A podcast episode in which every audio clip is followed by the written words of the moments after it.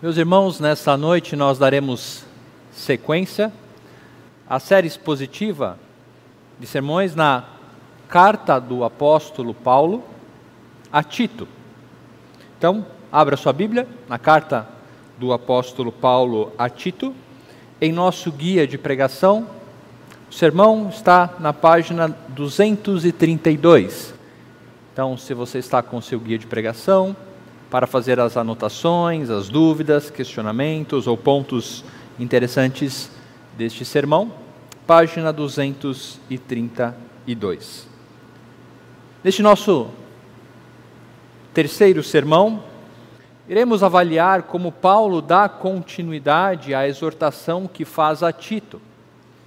Se os irmãos lembram, nos sermões que vimos no passado, Paulo escreve a Tito dizendo que Tito foi deixado em Creta para colocar as coisas restantes em ordem. Parece-nos que a igreja de Creta precisava de alguns ajustes doutrinários, liderança. Apesar de não ser uma igreja nova, é nítido que não havia uma liderança formada nessa igreja. Tito, então, é incumbido de estabelecer uma liderança na igreja de Creta. Também vimos que a igreja de Creta, ou Creta em si, era conhecida por sua imoralidade. Era muito famosa a imoralidade dos cretenses. Paulo então exorta Tito, na sua saudação inicial, já nos apresenta, que o caminho pelo qual Tito deveria percorrer, ensinar, exortar, cuidar, é o caminho de uma fé que é vivida de forma prática. O título de nossa série é A Prática da Fé. E constantemente Paulo está dizendo a Tito de diversas formas nesta carta que o único caminho por qual experimentamos ou progredimos em nossa vida cristã é quando a nossa fé é posta em prática. Quando eu passo a viver aquilo que eu professo, ou quando aquilo que eu professo pode ser verificado pelo meu modo de vida. Ou seja, a fé na prática. Nós vimos que a salvação que nos foi concedida como povo de Deus nos leva a esse resultado. Nós vimos que Paulo diz a Tito que falsos mestres estavam brotando de dentro da igreja corrompendo essa compreensão. Paulo diz para Tito fazer calar aqueles mestres que professavam a sua fé, mas não viviam de acordo com ela. Então, até onde nós estudamos o primeiro capítulo, Paulo está muito preocupado em estabelecer a Tito a forma com que ele deveria ser proativo, proposicional para que a igreja de Creta fosse colocada em ordem. Mas agora, no texto que nós vamos ler, nós temos uma virada de chave. Acompanhem comigo. Tito, capítulo 2, versículos de 1 a 15. Diz assim a palavra do nosso Deus: Mas você ensine o que está de acordo com a sã doutrina. Quanto aos homens idosos, que sejam moderados, respeitáveis, sensatos, sadios na fé, no amor e na perseverança. Do mesmo modo, quanto às mulheres idosas, que tenham conduta reverente, não sejam caluniadoras, nem escravizadas a muito vinho, que sejam mestras do bem, a fim de instruírem as jovens recém-casadas a amar o marido e os filhos, a serem sensatas, puras, boas donas de casa, bondosas, sujeitas ao marido, para que a palavra de Deus não seja difamada. Do mesmo modo, quanto aos mais jovens, exorte-os para que em todas as coisas sejam moderados. Seja você mesmo um exemplo de boas obras. No ensino, mostre integridade, reverência, linguagem sadia e irrepreensível, para que o adversário seja envergonhado, não tendo nada de mal a dizer a nosso respeito. Quanto aos servos, que sejam em tudo obedientes ao seu Senhor, dando-lhe motivo de satisfação. Que não sejam respondões, nem furtem, mas que deem prova de toda a fidelidade, a fim de que, em todas as coisas, manifestem a beleza da doutrina de Deus, nosso Salvador. Porque a graça de Deus se manifestou, trazendo salvação a todos. Ela nos educa para que, renegadas a impiedade e as paixões mundanas, vivamos neste mundo de forma sensata, justa e piedosa, aguardando a bendita esperança e a manifestação da glória do nosso grande Deus e Salvador Jesus Cristo. Ele deu a si mesmo por nós, a fim de nos remir de toda iniquidade e purificar para si mesmo um povo exclusivamente seu, dedicado à prática de boas obras. Ensine estas coisas. Também exorte e repreenda com toda a autoridade, que ninguém despreze você. Vamos orar mais uma vez? Feche seus olhos.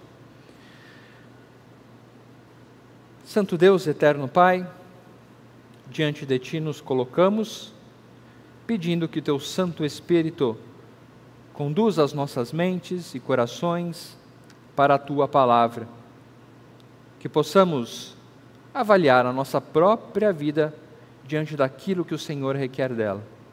Pedimos isso em nome de Jesus. Amém. Portanto, meus irmãos, a chave a qual eu me referi é que parece que agora Paulo está voltando a Tito para dizer como ele deveria olhar para os que estavam dentro de casa e deveriam ser cuidados, não deveriam ser combatidos. Ele termina o capítulo 1 mandando Tito se esforçar para calar, o termo que ele usa é amordaçar ou fazer calar a boca daqueles falsos mestres. Mas agora, a expressão que nós vemos no versículo 1 é: Mas você ensine o que está de acordo com a sã doutrina. Paulo então agora volta para Tito, dizendo que o seu trabalho, Tito, é ensinar o que a revelação de Deus, a sã doutrina, a verdade das Escrituras mandam.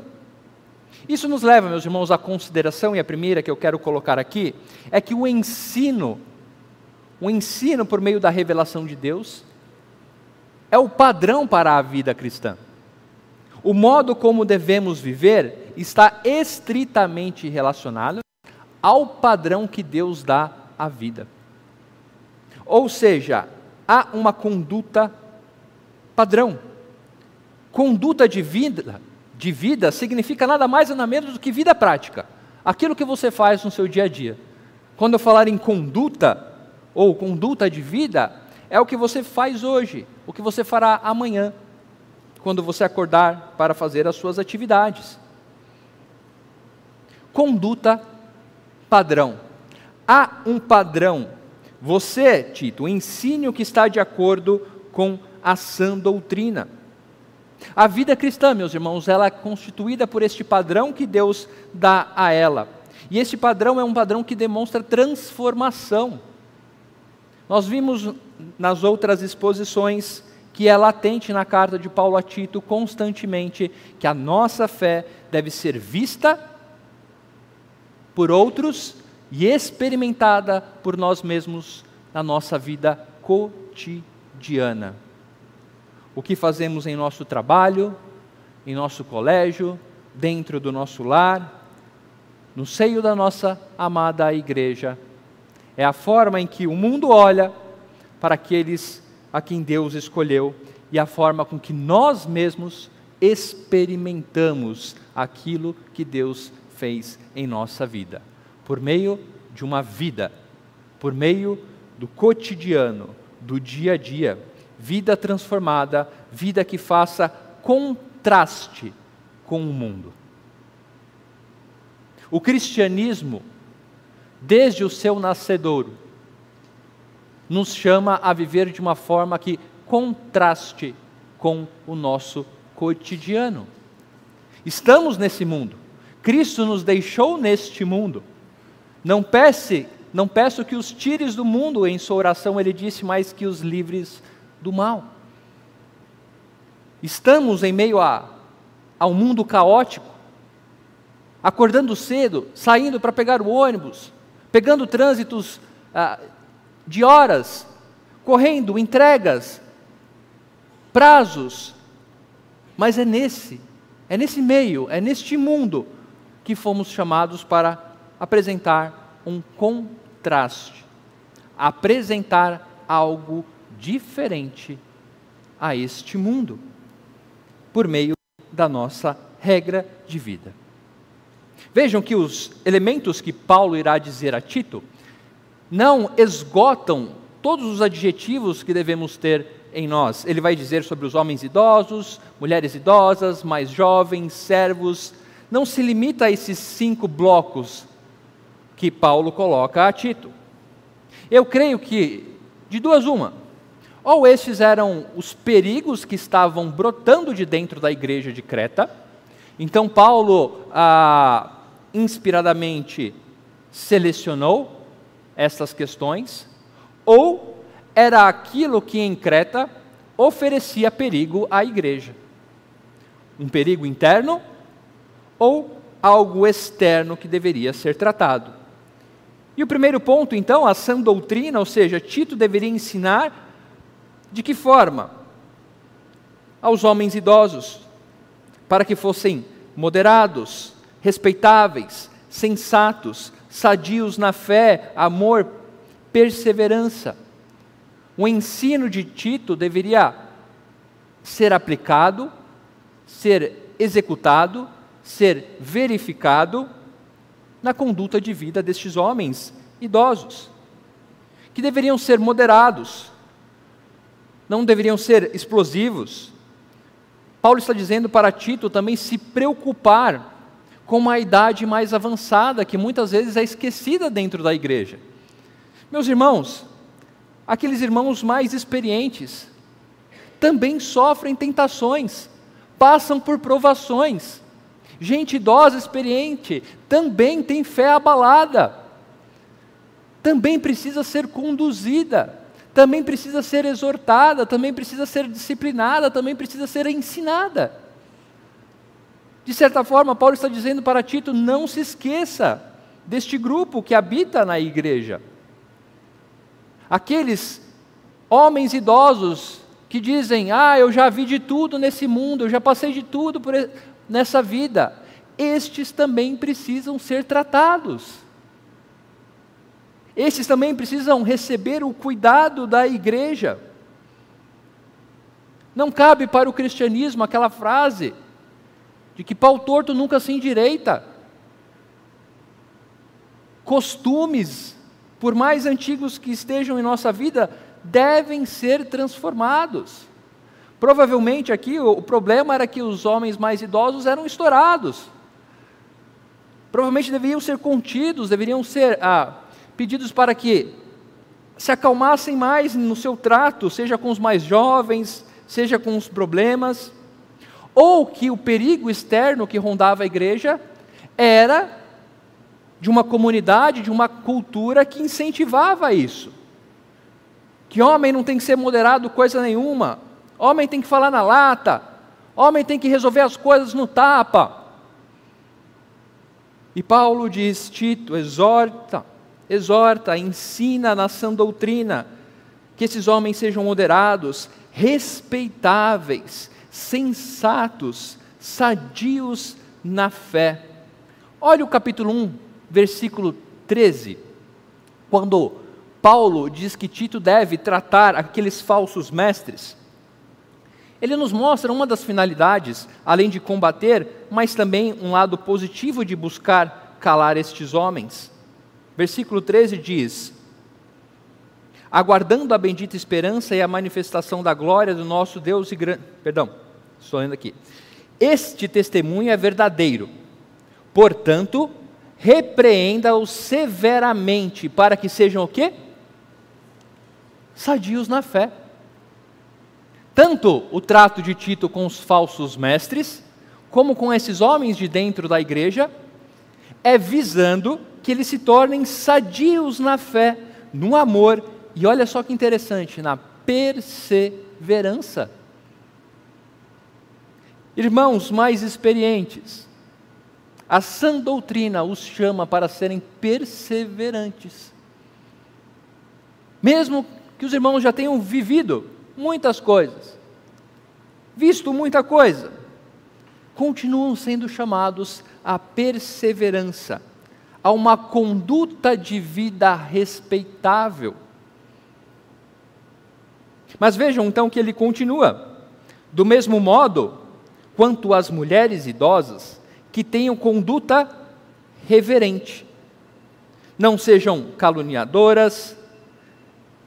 Vejam só que interessante, meus irmãos. O padrão que as Escrituras dá à vida cristã é algo que trabalha a nossa própria vida, mas também que apresenta aos outros a transformação que sofremos. A palavra de Deus transforma a nossa vida, deve transformar a nossa vida, deve abalar as nossas estruturas, mas também ela apresenta àqueles que estão à nossa volta que algo diferente aconteceu em nós. Que as mulheres sejam reverentes, não sejam caluniadoras, e aqui novamente me faz pensar, como eu disse, que este não é um escopo fechado mas que de alguma forma era um obstáculo, um perigo que rondava a igreja de Creta. Seja nascendo de dentro da igreja, mulheres mais experientes eh, se dando a calúnias, ou que era algo comum à comunidade, à cultura de Creta, de mulheres experientes caluniadoras, falando maledicências, fofocando, Muitos irmãos sabem que a minha casa é completa por mulheres, minha esposa e minhas duas filhas. E eu tenho uma filha de sete anos. E é impressionante, meus irmãos, eu sei que o, cada, cada gênero, o homem e a mulher, é, tem as suas especificações de pecados. No meu lar eu vejo algumas coisas e digo, como pode? Muitas vezes a minha filha de sete anos chega da escola, senta, papai, e começa a me contar uma série de picuinhas entre as amigas. Uma série, porque a minha amiga tal falou isso e agora eu não sou mais amiga dela, mas ela mandou um bilhetinho perguntando se eu quero ser amiga dela, mas papai. E eu falo, meu Deus, como é que pode, menina? E os meninos, ah, não, eles estavam jogando bola, papai. Eu sei, meus irmãos, que há pecado, se o homem peca muitas vezes pela omissão, porém ficar quieto e não falar e não se posicionar, talvez, e certamente, talvez, eh, mas eu creio que seja algo peculiar que devemos uh, pensar, que a experiência, vejam, são as mulheres idosas aqui, que a experiência não tira vícios quando não são tratados à luz das Escrituras. O fato de progredirmos em nossa idade, não significa que automaticamente nos tornaremos mais piedosos simplesmente por anos completados. Mas que as Escrituras, a palavra de Deus, deve ser a fonte que nos conduz a isso. E ela diz, neste caso, e a todos, específico aqui as mulheres mais idosas, que não fossem caluniadoras, ou porque era um mal que estava crescendo dentro da igreja, ou porque era algo comum fora da igreja e poderia atrapalhar o crescimento de Creta. Lembrem que tudo isso Paulo está dizendo para Tito para colocar as igrejas em ordem. Uma igreja em ordem, uma igreja que cresce segundo as Escrituras, as, as santas palavras, é uma igreja que se preocupa com isso. Se preocupa com os mais experientes. Se preocupa quando vê pessoas mais experientes cometendo pecados que devem ser exortados. As Escrituras nos abrem esta porta de comunicação, do mais jovem poder exortar o mais velho. Veremos aqui um pouco mais para frente também de que os mais velhos tenham esse compromisso. Diz também que as mulheres não deveriam ser escravas do vinho. Não sei se você acompanhou isso aqui na leitura. Que estas mulheres não deveriam ser escravas do vinho. Se voltarmos um pouco para a o texto de Tito, quando ele diz para que os homens, os líderes, né, não deveriam ser muito entregues ao vinho. Mas quando Paulo fala a Tito das mulheres, ele diz de escravidão. E aqui novamente eu entendo que seria um perigo que estava brotando dentro da igreja, de mulheres mais sábias que de alguma forma não tinham ah, um domínio próprio, ou o que eu acredito ser ah, mais plausível, de que a cultura imoral de Creta fosse comum que mulheres se entregassem à bebedice. Mas o padrão dado por Deus para uma vida cristã está estabelecido, e dentre deles é que essas mulheres, assim como todos, não fossem escravizados ao vinho, não fossem escravizados a algo, a vícios. Mas ele termina dizendo para que elas deveriam caminhar? Mestras do bem.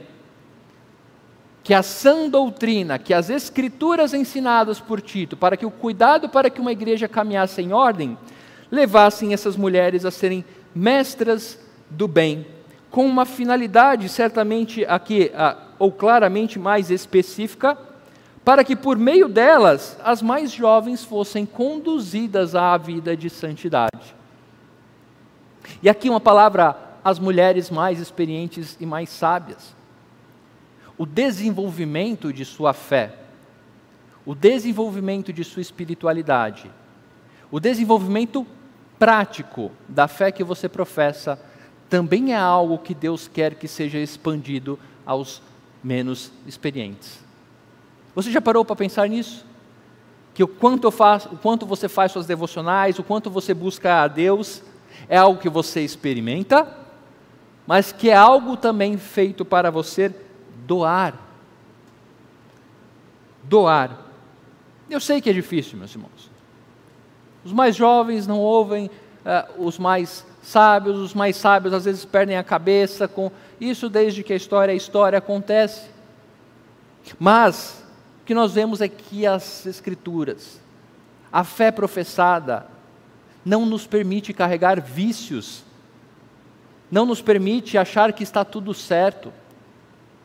O mundo deve olhar para a igreja e ver algo diferente. Deve ver mulheres mais sábias, buscando cuidar das menos experientes. Isso deve ser um choque para o mundo.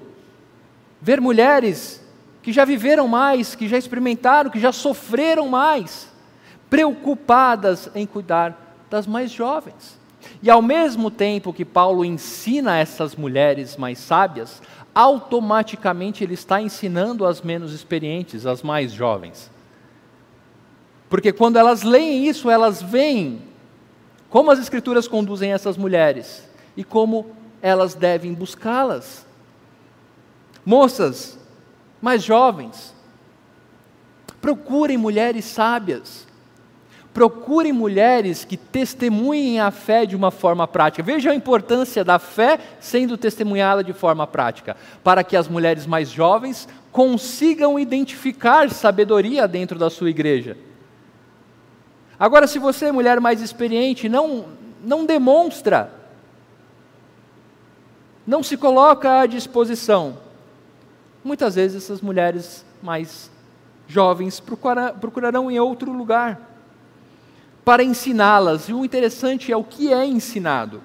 Aqui ele dá um padrão a fim de instruírem as jovens recém-casadas a amar o marido, os filhos, a serem sensatas, puras, boas donas de casa, bondosas, sujeitas ao marido, para que a palavra de Deus não seja difamada.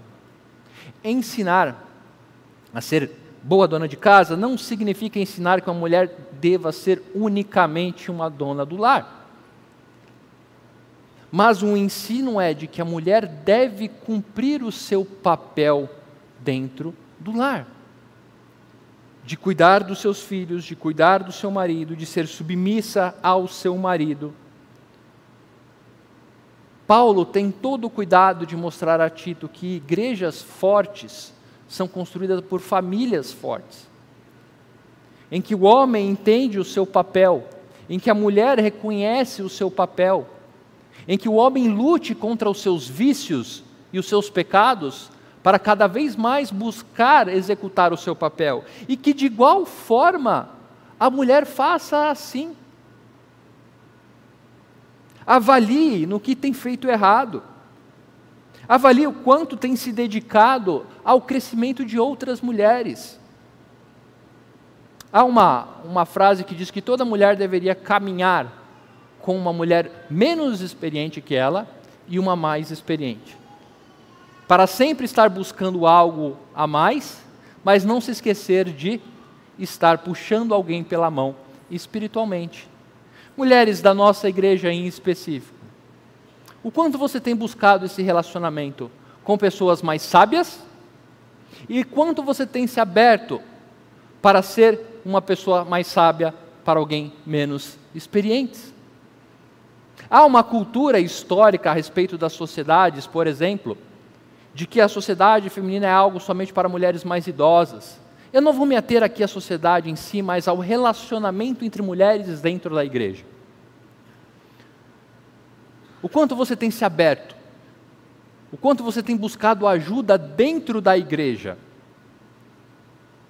É muito triste quando vemos mulheres buscando auxílio com amigas que não professam a fé cristã, que não têm capacidade de conduzi-las a uma vida segundo a sã doutrina. Portanto, reflita, minhas amadas irmãs, o quanto você tem se esmerado para ser alguém de conduta reverente, não caluniadora, não escravizada a vícios, e o quanto você tem caminhado a auxiliar outras pessoas ou buscar auxílio. Mulheres mais jovens, busquem auxílio de mulheres cristãs sábias. Isso será enriquecedor para vocês. Em nossa igreja, nós começamos um encontro de mulheres com filhos pequenos que não trabalham às, quintas-feiras de manhã. Se você é uma dessas mulheres, o convite está lá feito. Busque, busque crescimento. Mas para isso, as mulheres mais sábias precisam se mostrar irrepreensíveis, conduta de vida. Mas ele continua, Paulo continua, mostrando os efeitos da sã doutrina do versículo 1 na vida prática da igreja, dizendo que os jovens, os mais jovens, sejam exortados para ser moderados. E aqui há uma expressão, se você puder riscar, não é simplesmente exortando para ser moderado, mas para que em todas as coisas, em todas as coisas, jovens, sejam moderados. Em todos os âmbitos da vida. O jovem explosivo, muitas vezes inconsequente, a sã doutrina muda vícios. A sã doutrina transforma a vida dos jovens também, sim. Jovens que estão aqui ouvindo essa palavra ou nos acompanhando pelos canais de mídia. A palavra de Deus transforma a vida de adolescentes e jovens também, conduzindo, acalmando-os, ensinando a ser moderados, ponderados em todas as coisas, a se tornarem jovens sábios, a serem contraste com o mundo. A palavra de Deus conduz o ensino de Deus conduz jovens a serem distintos daqueles que os cercam, que não professam a fé em Jesus Cristo. Sim, vocês foram chamados para ser distintos. Distintos no seguinte de mostrar que há algo diferente. Devem jogar bola, devem falar de política, devem falar de filmes, devem passear, devem sair, devem se relacionar com o mundo, pois estão neste mundo, mas sempre colocando a ponta de distinção que há em sua vida causada por Cristo Jesus. Sejam moderados em todas as coisas. Então ele prossegue dizendo: E Tito, seja você mesmo um exemplo de boas obras. Paulo está querendo dizer, Tito, diga e faça ensine e viva. proclame e testemunhe. E aqui uma palavra aos nossos líderes: tomem cuidado. Paulo está exortando a Tito como exorta a nós: seja você mesmo um exemplo. No linguajar, apenas não, nas boas obras, no ensino, mostre integridade, reverência, linguagem sadia e irrepreensível, com um objetivo: não ser envergonhado, não perante os homens somente, aqui coloca o termo adversário, mas não tendo nada de mal a dizer a nosso respeito. Veja que primeiro Paulo diz a Tito: olha, você seja exemplo, integridade, repreensibilidade no ensino, para que o adversário não te envergonhe e que nada seja dito mal a respeito de nós cristãos. Líderes, nós carregamos muito mais do que simplesmente o nosso nome. Diante, fomos colocados diante de uma igreja para pastorear um rebanho, e assim devemos nos preocupar. Igreja, veja no seu líder essa característica, veja no seu líder a luta para buscar essa característica.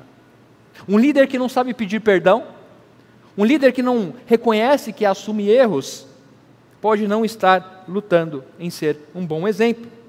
E por último, o bloco a respeito de servos. Lembrem, meus irmãos, eu gosto de deixar bem claro que este não é um bloco fechado, mas é um bloco ao qual Paulo usou a Tito muito provavelmente para colocar a, a igreja de Creta em ordem.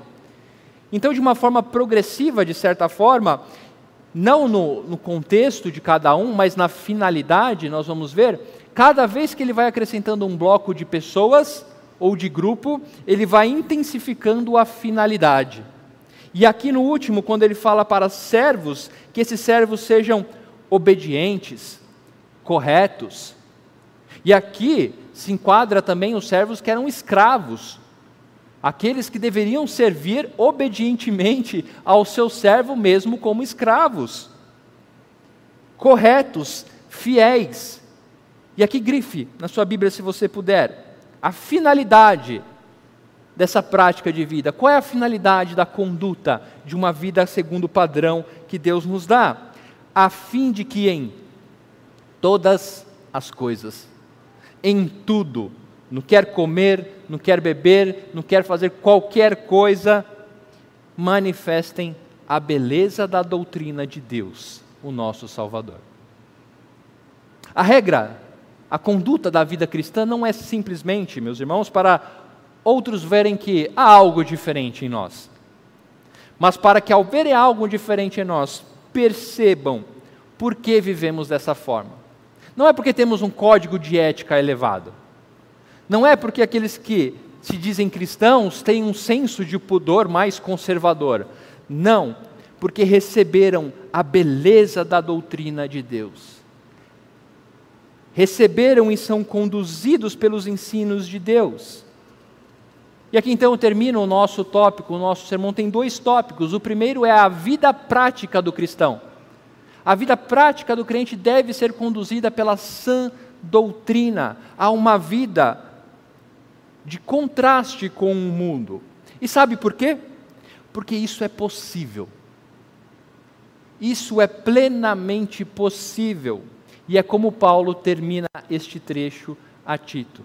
Viva dessa forma, sendo conduzido pelas Escrituras, transformação de vida, porque, ou porquanto, no versículo 11, porque a graça de Deus se manifestou trazendo salvação a todos. A graça capacitadora. Sabe por que podemos viver de uma forma diferente? Sabe por que podemos lutar contra vícios, independente da nossa idade, independente do que já tenhamos vivido?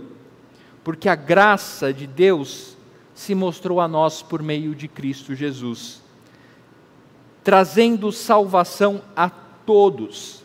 E aqui alguns usam erroneamente essa expressão, dizendo que esse versículo diz que Cristo veio para salvar todos. Não, o contexto nos ensina, assim como a analogia da fé pela Bíblia, que o que Paulo está dizendo é que a graça de Deus se mostrou salvador em Cristo Jesus como o único caminho para se chegar a isso. Somente por meio de Cristo Jesus, somente reconhecendo a obra de Cristo Jesus na cruz, é que podemos desfrutar dessa capacidade de uma vida transformada. A obra de Cristo confere, meus irmãos, esta capacidade. Ela não se apresenta simplesmente como um reforço, ela não se apresenta simplesmente como um instrumento, mas como aquilo que capacita-nos a viver dessa forma que Paulo disse antes. Moderadamente, sensatamente, não caluniadora, buscando o ensino, sendo moderado, obedecendo, sendo correto, tendo uma vida segundo a vontade de Deus, porque Cristo proporcionou isso a nós. De que forma esta graça, de que forma a obra de, de Cristo perfura o nosso coração, mexe com a nossa mente, muda a nossa estrutura, ela nos educa. Aqui o termo pode ser usado também para adestrar. Isso mesmo que a gente faz com os nossos cachorrinhos de, ou bichinho de estimação, de adestrar para que saibam. E não só por, educa no sentido de aprende algo. É no sentido que a graça de Cristo Jesus, ela transforma objetivamente as nossas ações a ação do Espírito Santo toma as rédeas da nossa vida. Quando somos alcançados por Cristo Jesus, o Espírito Santo toma a rédea das nossas vidas, começa a nos exortar, começa a apontar os nossos erros, começa a nos capacitar a dizer não aos nossos pecados. Sabe por que você pode vencer aquele vício ou aquele obstáculo? Porque Cristo morreu na cruz. O apóstolo João diz em sua carta que nós ainda pecamos, mas não cabe mais a nós viver sob o pecado. Você até pode pecar, mas isso deve lhe causar estranheza, nojo, asco do seu pecado e buscar arrependimento, como lido em nossa liturgia. Arrependa-se e tenha advogado junto ao Pai. Mas a graça de Deus nos educa para quê? Para duas coisas. Primeiro, para dizer não ao pecado, para lutar contra aquilo que nos faz cair, para lutar contra aquilo que nos distancia de Deus. Nos educa para que, ao negar a impiedade e paixões mundanas, o segundo ponto, vivamos neste mundo de forma sensata. A obra de Cristo Jesus nos capacita tanto a dizer não ao pecado, como buscar uma vida de santidade. Você pode se esforçar, porque Cristo morreu por isso. A obra de Cristo capacita a nossa vida correta, uma vida, uma conduta de vida correta no tempo presente. Em outras traduções diz: vivamos no tempo presente, ou vivamos neste mundo. Cristo morreu para que você viva de uma forma correta hoje neste domingo. Cristo morreu por mim para que amanhã, quando eu for provado, eu consiga passar pela provação e capacite e fortaleça a minha fé. A obra de Cristo é experimentada pelo seu povo no dia a dia, no cotidiano, em cada luta, em cada não para o pecado, em cada perseverança para buscar uma vida de santidade. Estes são os efeitos da obra de Cristo no seu povo fazemos contraste com o mundo não porque somos bons, não porque falamos bem, não porque temos carros ou condição financeira, mas porque fomos transformados por uma ação sobrenatural. Este é o evangelho que devemos apresentar ao mundo. Sabemos exatamente como é estar longe de Deus. Não importa não importa o seu passado, não importa o quão distante você está de Deus, não importa quão pecaminoso ou imoral foi a sua vida antes de encontrar-se com Cristo.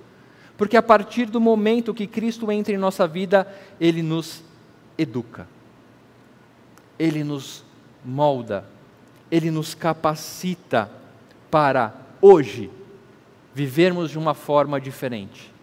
em nossos relacionamentos. A forma como eu enxergo, por exemplo, o meu relacionamento conjugal, a forma como eu lido com o meu namoro cristão, a forma como eu lido quando eu vou trabalhar, a forma como eu lido a, o meu relacionamento com os irmãos da igreja.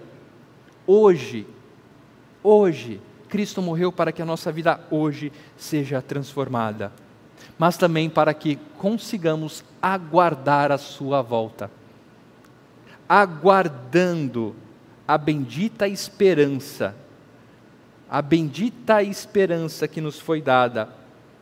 Esta é a mesma bendita esperança do capítulo 1, versículo 2, quando Paulo diz: Escrevo a você, Tito, na esperança da vida eterna. A morte de Cristo, a sua obra em nossa vida, de forma prática, nos faz viver uma vida de santidade hoje aguardando a plenitude dessa santidade. Por isso que quando pecamos, sabemos que temos um advogado junto ao Pai e buscamos confessar os pecados, mudar de vida. Conversão significa mudar trajeto, mudar caminhos, aguardando a bendita esperança. E essa esperança, meus irmãos, é exclusivista no sentido de prometida, assegurada e conquistada àqueles que creem na obra de Cristo Jesus de forma prática. Lembre-se que quando Paulo diz a Tito para calar os falsos mestres, ele diz: Estes professam o nome de Cristo, mas as suas atitudes não condizem com a sua profissão e eles são renegados aqueles que realmente creem em Cristo têm a sua vida transformada. Aqueles que compreendem o poder da obra de Cristo, mesmo em meio a lutas, mesmo em meio a vícios, mesmo em meio a dificuldades de prosseguir, continuam perseverantes, porque agora compreendem que Cristo pode fazer isto por eles. Como tratamos os nossos pecados? Essa é uma boa pergunta. Como você trata às vezes que você cai, que você erra diante do Senhor? Como é sua oração de confissão de pecados? Ela prossegue pedindo que o Senhor, por meio do seu Santo Espírito, conduza a uma vida de santidade? Você pede, Senhor, concede-me aquilo que me pedes? Senhor, eu não consigo, mas me dê a capacidade para isso. Me ensine. Busque orientação, busque conselhos, busque um irmão mais sábio para caminhar com você, pois esta obra, essas bênçãos, essa fonte benéfica de capacitação na graça de Cristo é exclusiva ao seu povo. E é o que Paulo diz. Ele deu a si mesmo por nós, a fim de nos remir de toda iniquidade. Ele, por nós, para que nós estivéssemos com Ele. Cristo por nós, para que nós pudéssemos estar com Ele. Mas de que forma? Um povo exclusivo. Ele nos limpou, nos purificou para si mesmo um povo exclusivamente seu, que ninguém toca, que ninguém tira. Mas este povo tem uma característica muito, muito específica. É um povo dedicado. É um povo que busca. É um povo que se preocupa. É um povo que não sossega para fazer a vontade do seu Deus. Então, fechando da mesma forma com que começou, Paulo diz a Tito: ensina estas coisas. Se você vai combater os falsos mestres, você vai combater ensinando estas coisas. Também exorte e repreenda com toda a autoridade. A palavra de Deus nos dá autoridade para calar aqueles que a negam. Ninguém despreze você. O evangelho que proclamamos é este. Conseguimos conviver, conseguimos caminhar neste mundo Sabemos falar de política, sabemos falar de esporte, sabemos falar de economia, mas há uma distinção em todas as áreas de nossa vida. E essa distinção se chama Cristo Jesus. Aquele que mudou a forma com que eu enxergo o mundo e aquele que mudou a forma como eu vivo neste mundo. Paulo estava preocupado em pôr a igreja de Creta em ordem, mas a palavra de Deus atemporal nos foi apresentada hoje para que nós nos preocupemos com a nossa vida. O quanto temos experimentado a obra de Cristo e o quanto temos oferecido os frutos da obra de Cristo em nossa vida à nossa igreja. Pois a obra de Cristo certamente nos capacita a isso. Que Deus nos abençoe, meus irmãos, como igreja de Cristo, comprada pelo seu sangue, a cada vez mais buscarmos ser zelosos por uma vida conforme a vontade dele que nos é ensinada. Que Deus nos abençoe. Vamos orar? Senhor, diante da tua palavra, do teu ensino, da tua exortação, nos colocamos, pedindo que o teu Santo Espírito, ó Pai, trabalhe em nossa mente, em nosso coração em nossa vida cotidiana, Senhor. Sim, no dia a dia, ó Pai. Desde as questões mais simples às mais complexas que possamos enfrentar, sejam enfrentadas à luz do que Cristo fez por nós. É possível, ó Pai, caminharmos em vida de santidade. Não é só possível, como é esperado, porque foi para isso que fomos chamados.